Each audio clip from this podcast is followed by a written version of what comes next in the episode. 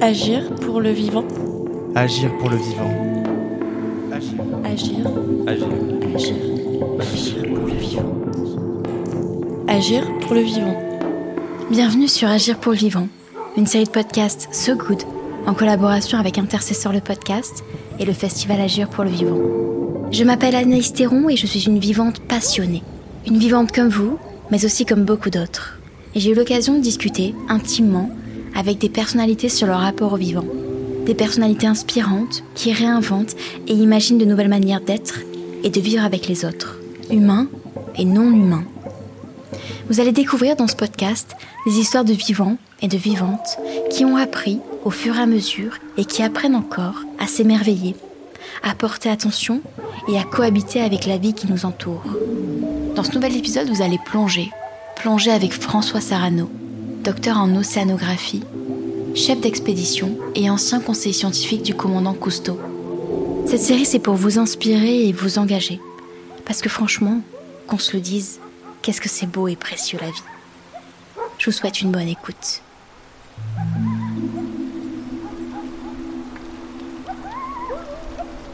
Qui m'a porté?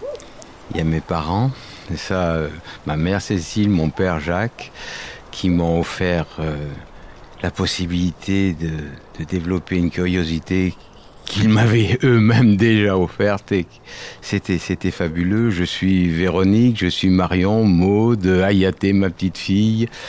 Je suis euh, Fernand Voisin, le patron du Petrouchka qui m'a accueilli sur son bateau et qui m'a offert mon doctorat d'océanographie. Sans lui, je ne serais pas là.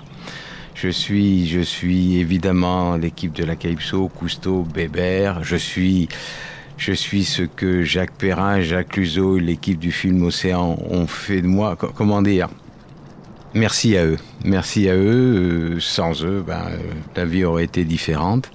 Et puis surtout, je crois que ce monde est merveilleux. Il est merveilleux à partir du moment où euh, tout d'un coup on s'arrête et on prête attention à ce qui nous entoure. Et là, c'est vertigineux, vertigineux de diversité, de singularité, de, de, de. Euh, À partir du moment où on s'arrête et où on fait attention, on découvre à quel point d'abord nous ne sommes que le fruit de toutes les relations merveilleuses que les autres nous ont offertes, et puis euh, de tous les possibles qu'il y a autour de nous.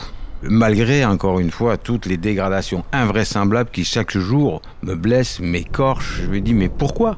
Ce serait si facile, c'est si facile, c'est si facile d'être en paix, c'est si facile d'être en paix, ça ne tient qu'à nous. Euh, mais quand je vois à la fois la résilience du vivant, formidable, quand je vois aussi que, que, que ça ne tient qu'à nous, que- qu'au fait de s'arrêter, de, de, jouir de ce qui est là, je me dis c'est si facile, on doit pouvoir changer, on doit pouvoir s'apaiser, on doit pouvoir euh, être à l'écoute euh, et se nourrir de, la richesse des autres. Je dis bien se nourrir parce que les autres vous offrent une richesse en permanence. Donc j'ai confiance. Ma rencontre avec l'océan, je la dois vraiment à mon père, qui euh, m'a offert un masque. Euh, été tout petit, alors euh, j'idéalise peut-être un peu, mais aussi loin que remontent mes souvenirs, euh, je dis 4 ans, 6 ans, je, je sais plus trop. Ce masque, si fragile, euh, à l'époque c'était pas comme aujourd'hui, on, le posait, ah la vitre était cassée, c'était ça. Et donc c'était précieux. Et avec ce masque, en Méditerranée, aux Issambres, entre Saint-Raphaël et Sainte-Maxime, j'ai plongé et j'ai vu un poulpe. Un poulpe. Et l'œil du poulpe qui est doré, doré avec euh, une pupille fendue, noire, qui, qui, qui est vertigineuse, qui vous appelle, qui vous invite, qui... qui, qui- et, là, j'ai été happé et je crois que je suis tombé dans, dans, dans l'océan, dans la Méditerranée. Et j'aimais jouer dans les vagues. Et je, me souviens de cette jouissance physique se laisser porter par la vague qui va vous frapper contre le rocher, et puis comme euh, la vague rebondit sur le, sur le rocher, ça fait coussin et ça vous renvoie en arrière. Mais là, il faut donner un tout petit, tout petit coup de palme pour ne pas être ah, raclé contre le fond, et puis jouer au moment où le ressac repart, essayer d'épouser l'eau. C'est la jouissance physique d'épouser la vague est formidable, formidable. Et puis après, oui, ce plaisir de voler à trois dimensions, de, de, de, après quand on plonge et quoi. Une inspiration, on est léger comme un papillon et puis une expiration et tout d'un coup on est lourd et on descend comme une balle de plomb vers le fond et on inspire à nouveau et hop, on s'arrête et on survole toute cette falaise de Gorgone comme un oiseau. Tout, tout ça est, formidable et merveilleux. Et puis l'océan, il a ceci d'extraordinaire par rapport au monde terrestre, aux continents, euh, aux forêts, que l'on peut approcher les animaux, parce qu'ils ne sont pas effrayés par les hommes. Et lorsqu'on est calme, euh, patient, respectueux, on peut se mêler à eux. Et ils vous considèrent comme l'un des leurs. Il y a des, vous, pouvez rentrer dans un banc de carangues et il y en a dessus, dessous, devant, derrière. Vous êtes carangue parmi les carangues et ça change tout, ça change tout. Vous avez l'impression de rentrer dans un autre monde et d'être un peu mi-homme, mi-poisson. Et c'est un bonheur, un bonheur que de partager ces instants, euh, sans parler de la compréhension que ça peut offrir du monde et de ses relations. Il y a juste une jouissance d'être vivant parmi les vivants.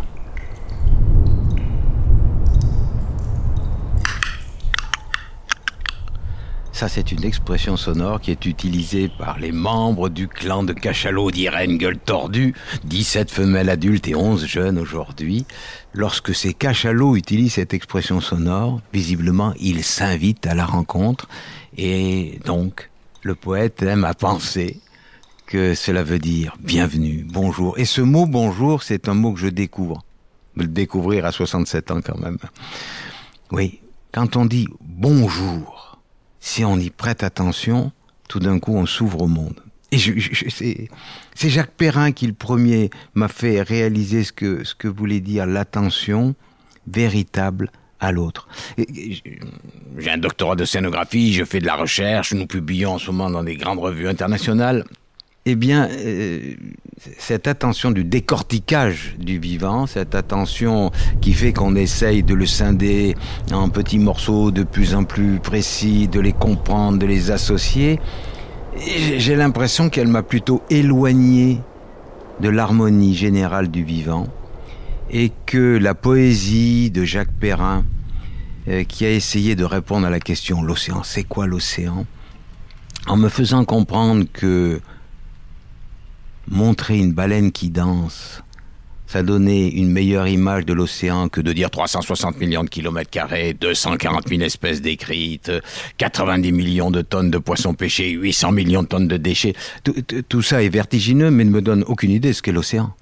Alors que tout d'un coup, être posé sur l'aile d'une raimanta, euh, danser euh, et, et, épouser les arabesques des otaries, là tout d'un coup, ça me donne une idée de ce qu'est l'océan petit à petit, en prêtant attention, non pas intellectuellement, mais sensuellement, physiquement, je me suis rendu compte que le bonjour du matin me mettait en meilleure disposition pour apprécier ce qui m'entourait, quand on le faisait sincèrement et tout d'un coup saisir la richesse de ce papillon qui était en train de boire la goutte d'eau, la goutte de rosée, qui était sur cette feuille.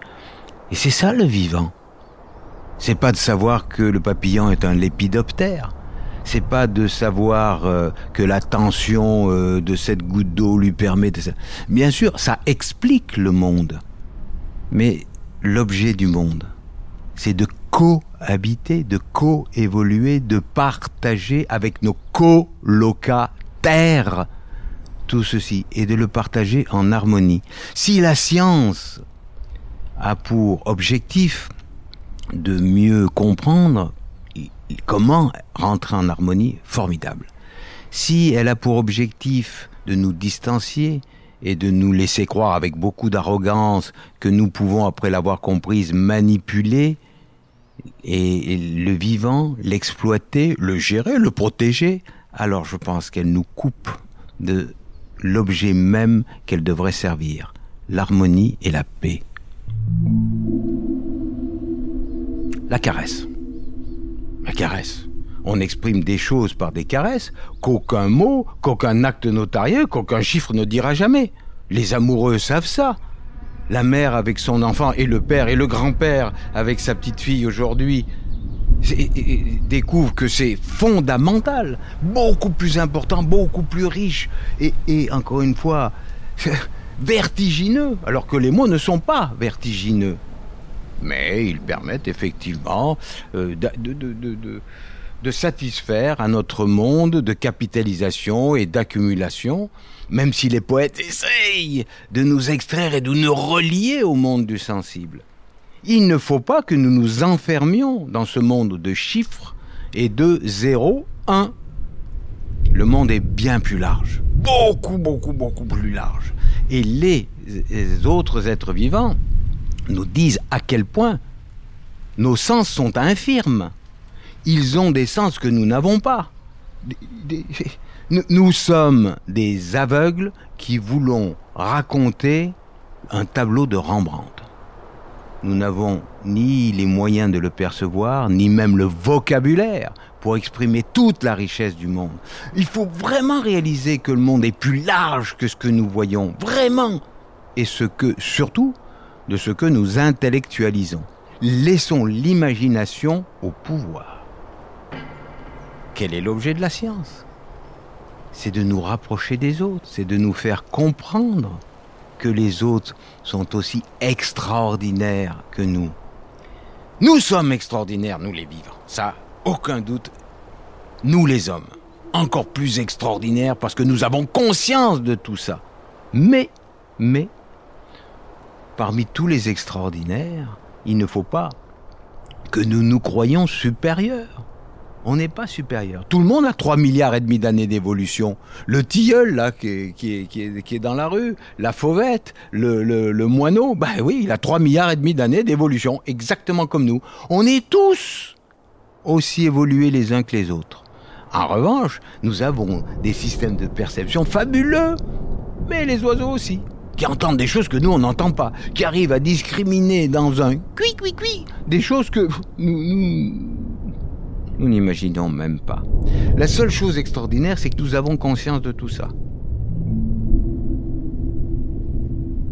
Alors cette chose extraordinaire qui est cette conscience du monde et de tout ça, ça nous donne une responsabilité extraordinaire. Cette responsabilité, liberté, c'est celle de respecter les autres. C'est là que l'on voit notre humanisme. C'est là qui fait notre différence. C'est dans cette conscience des autres que nous pouvons exprimer le mieux notre différence géniale, sapiens. J'ai le pouvoir, j'ai la liberté, en conscience, d'apprécier ta richesse et de te respecter. Le reste, c'est de la bibine. C'est de la bibine. Nous sommes inférieurs aux autres. Mais encore une fois, cette liberté de respect, elle nous est propre. Chérissons-la. Chérissons-la. C'est, c'est notre secret. C'est notre secret. Apprécions-la et mettons-la en valeur. Alors nous deviendrons sapiens.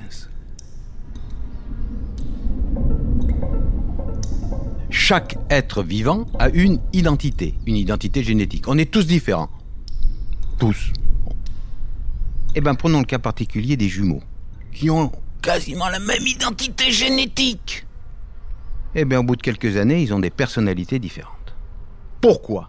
Parce que comme chaque être vivant, ils vivent, ils vivent des expériences différentes. Et ces expériences, qu'on le veuille ou pas, construisent sur l'identité une personnalité qui change à chaque seconde.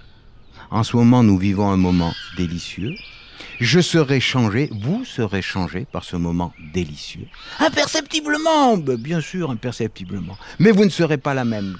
Car lorsque vous allez discuter avec euh, votre ami, vous lui direz probablement quelque chose d'un peu différent de ce que vous auriez dit quelques minutes auparavant. Vous êtes changé, irrémédiablement changé par cette expérience. Et comme chacun vit, grâce à ses sens qui sont tous différents, et grâce au hasard, des expériences différentes, chacun construit seconde après seconde une personnalité qui lui est propre.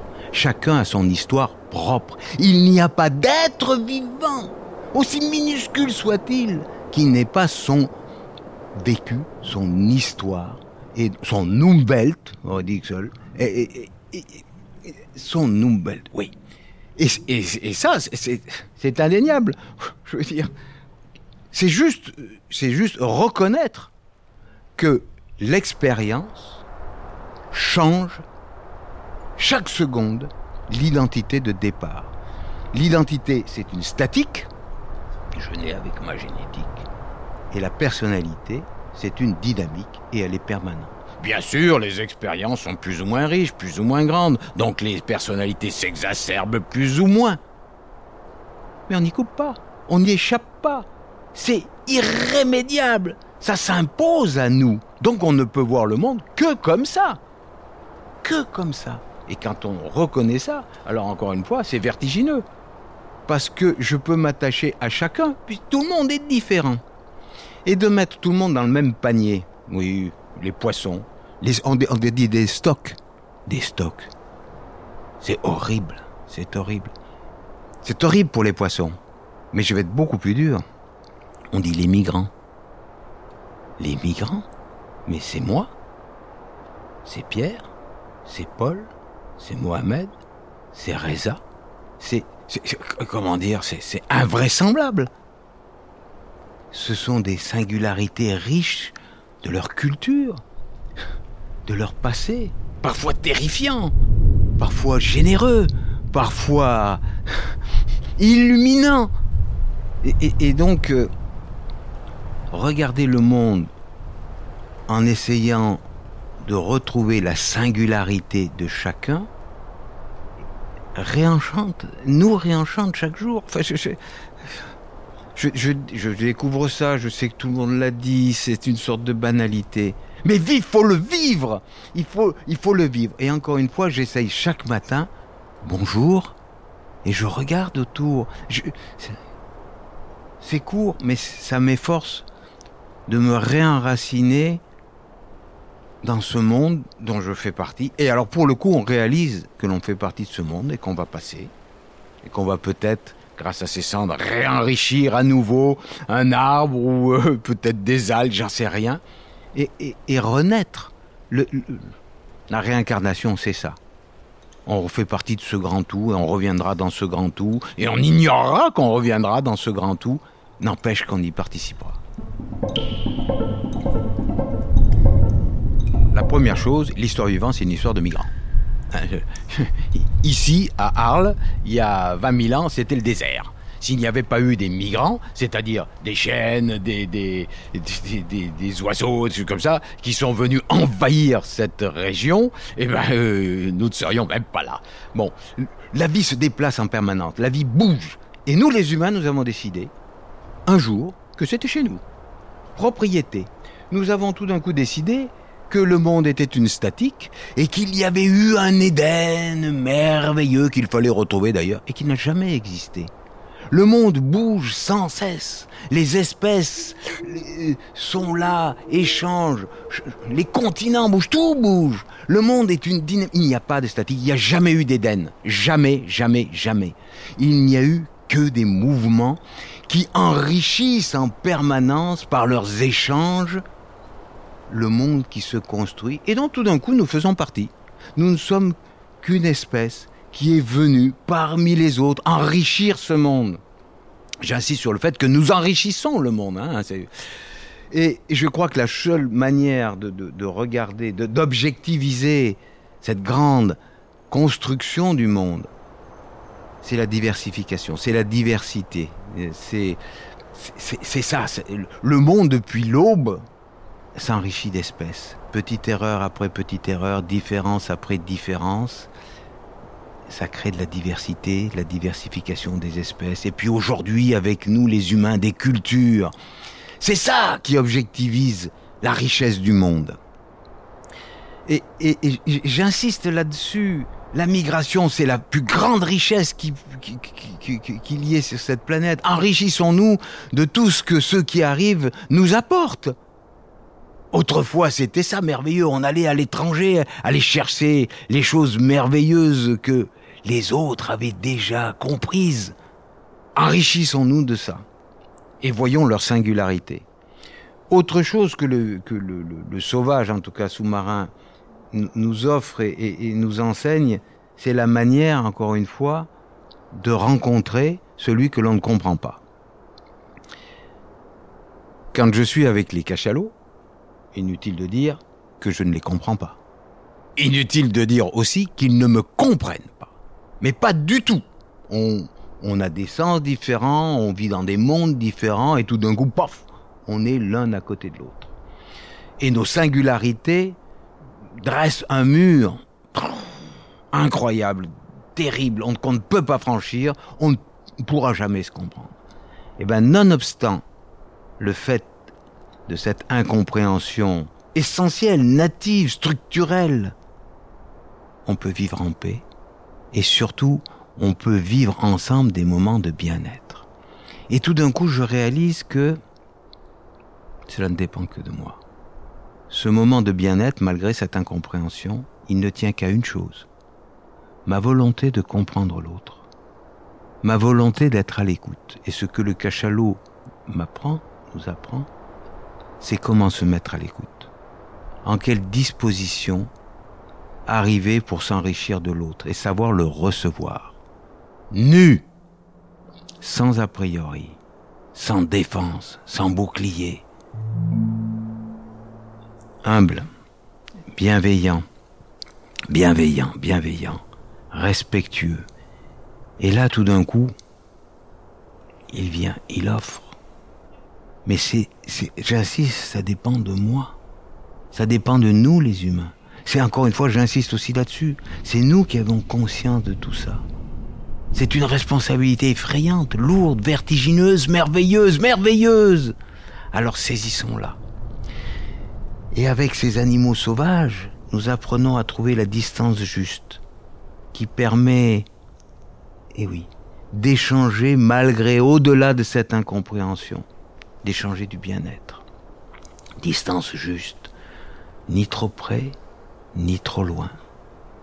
Distance qui permet de s'apprivoiser sans soumission, sans dépendance. Juste un échange, un échange de moments de paix. Ça offre de la paix. Voilà ce que la vie sauvage nous apprend. Et si je peux le faire avec un cachalot?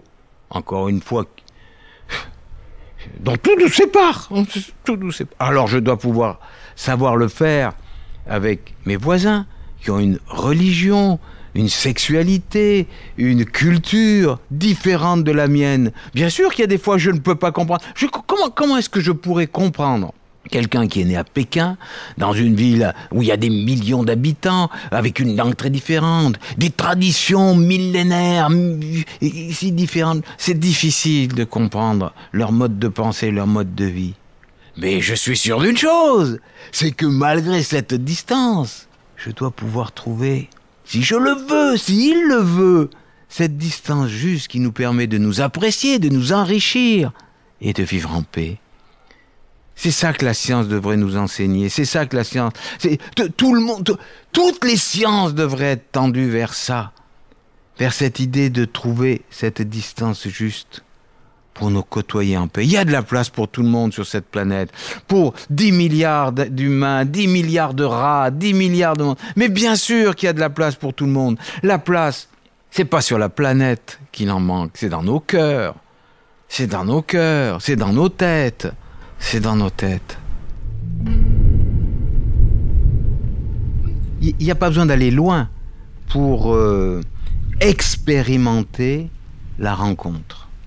Mais elle est nécessaire. Je, suis persuadé que les livres, les sciences sont des outils formidables pour susciter l'envie de la rencontre réelle. Ce dont j'ai peur, moi, c'est pas tant de nos dégradations, euh, de notre rapacité effrayante, c'est de notre indifférence, qui fait qu'on ne réalise plus que cette rapacité détruit les autres. Et l'indifférence, à la fois je la, je, la déteste, lutter mais je la comprends. Comment est-ce que des gens qui vivent devant leur ordinateur dans un appartement d'une ville qui a 10 millions d'habitants peuvent se soucier d'espèces qu'ils n'ont pas vues, d'individus qu'ils n'ont pas vus, et qu'ils ne savent même pas nommer?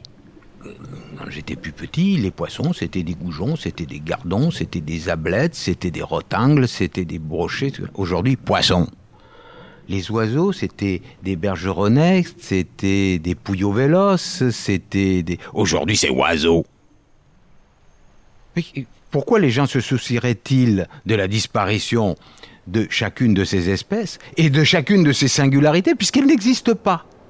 Puisqu'elles n'existent pas. Donc ce qu'il faut faire, c'est leur rendre existence et donc amener chacun à découvrir, à découvrir la singularité de chacune de ces créatures, au-delà, encore une fois, de la multiplicité des espèces. Et comment le faire si ce n'est de leur dire prêtez attention. Alors on me dit, bah oui, je suis en ville, prêtez attention, impossible. Eh bien, il devrait y avoir dans les villes, à côté des agents qui font euh, la circulation, choses comme ça, des gens qui sont là et qui sont prêts à amener les gens regarder un tilleul. Ah, regardez ce tilleul. Il est là, planté au milieu de Paris. Ah, mais oui, il sent bon, c'est la floraison. Ah là, regardez l'abeille L'abeille. Et celle-ci Vous voyez, il y a deux espèces d'abeilles. Ce sont pas les mêmes. Elles butinent en même temps les fleurs de tilleul en cette saison. Ah bon, il y a plusieurs espèces d'abeilles? Mais oui, il y, a, il y a de nombreuses espèces d'abeilles. Ah oui, je savais pas, c'est extraordinaire. Et nous sommes au cœur de la ville. Alors soyons sérieux, le vivant est là. Et tout d'un coup, c'est pas simplement qu'on a découvert toutes les espèces, mais en prêtant attention au cœur même de l'endroit où le vivant a presque disparu, on découvre que nous ne sommes pas seuls sur cette planète. Ça grouille le vivant. Plus on se baisse, plus on presse attention, plus on découvre ça. Et quand on le fait avec euh, ses enfants, je le fais en ce moment avec ma petite fille Ayaté, quel bonheur infini. Il est là, le merveilleux, il est là. On s'est retrouvés, on se reconnecte, et pour ceux après qui ont la force, on s'engage, on s'engage pour offrir à ceux qu'on aime un monde plus riche que celui qu'on connaît aujourd'hui. Plus riche, ça veut dire quoi? Avec plus de paix, avec plus d'accords, avec plus de liens avec les autres, avec plus d'espèces autour de nous. C'est ça la richesse. C'est ça la richesse. Et cet engagement, il donne du sens.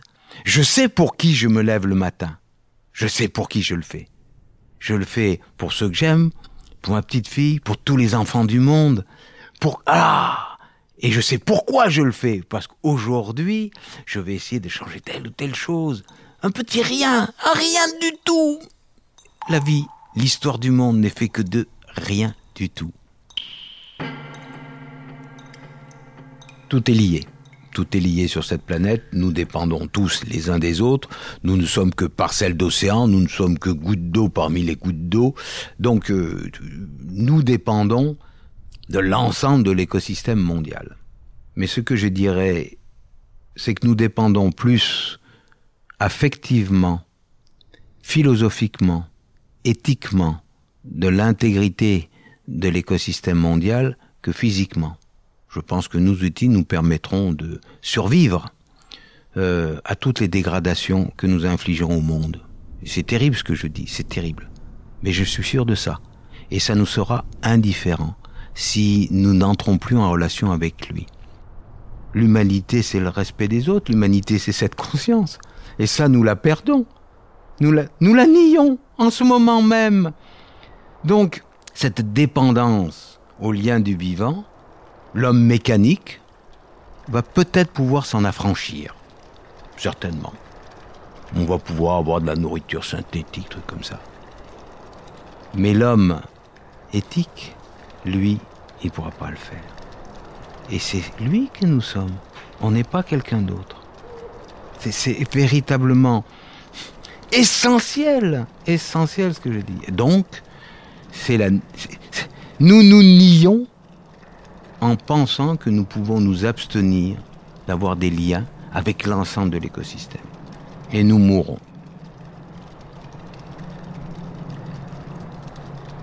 Levez-vous le matin, malgré des difficultés, imposez-vous de fermer les yeux et de penser à d'où vous venez, à qui vous le devez et à qui vous allez offrir cette journée et le monde de demain. Regardez autour de vous, il y a quelque chose, il y a quelque chose autour de vous. C'est sûr, il y a quelqu'un, il y a quelqu'un. Prêtez attention à ceux, C-E-U-X, et ceux qui vous entourent. La journée a bien démarré. Après ça, en fonction de l'énergie qu'on a, en fonction du temps qu'on a, de la force qu'on a, engagez-vous dans une petite chose. Faites un effort qui est celui de tendre la main. Bonjour, c'est difficile, je reconnais, parfois c'est très difficile, et puis on est fatigué, et puis il fait trop chaud, et puis... Un effort. Et ce petit effort va réjouir votre journée.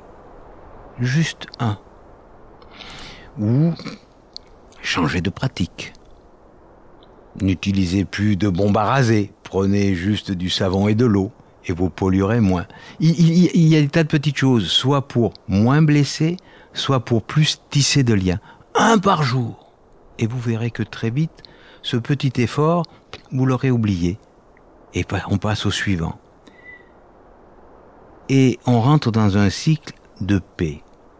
On est satisfait de la journée. On est plein. Et, j'allais dire, c'est un cercle vertueux. Pourquoi? Parce qu'autour de vous, euh, les gens euh, sont plus souriants, puisque vous-même, vous êtes mieux à même de recevoir ces sourires. C'est ça le changement du monde. On me dit, on parle de pollution, il faut arrêter ça. Mais si on ne se change pas soi-même, je ne vois pas pourquoi on changerait le reste. Parce que on n'est pas en état de comprendre le bonheur de changer, le bonheur d'offrir ce changement. Je suis agressé chaque jour, je suis fatigué chaque jour.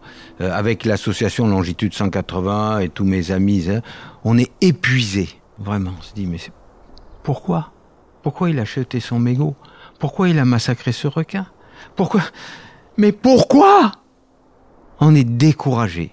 Et puis on se dit, on a pris conscience de ce qui se passe et on ne peut pas laisser, laisser le fardeau. Maintenant que j'ai conscience que, que, je, que je peux faire quelque chose et que ce petit quelque chose de toute façon aura un impact et que je suis responsable et que c'est cette responsabilité qui me fait être humain, j'avance. Je ne me soucie pas de savoir si euh, j'ai espoir, j'ai pas espoir, je suis comme ça. En revanche, je suis confiant dans le vivant. Je suis confiant dans, dans, dans cette force formidable qui a fait que depuis 3 milliards et demi d'années, la vie s'est diversifiée et, que je fais partie de ce grand mouvement. Donc, je suis joyeux. Et puis, et puis je, me réjouis de toutes petites choses. Je me réjouis, encore une fois, d'une goutte d'eau, d'une goutte de rosée sur une feuille le matin.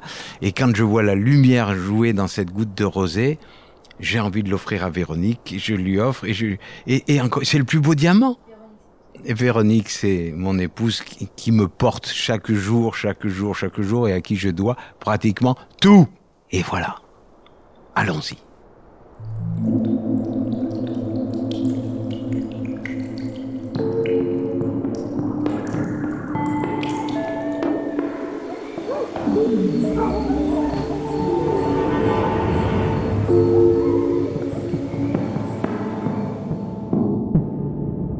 Agir pour le vivant.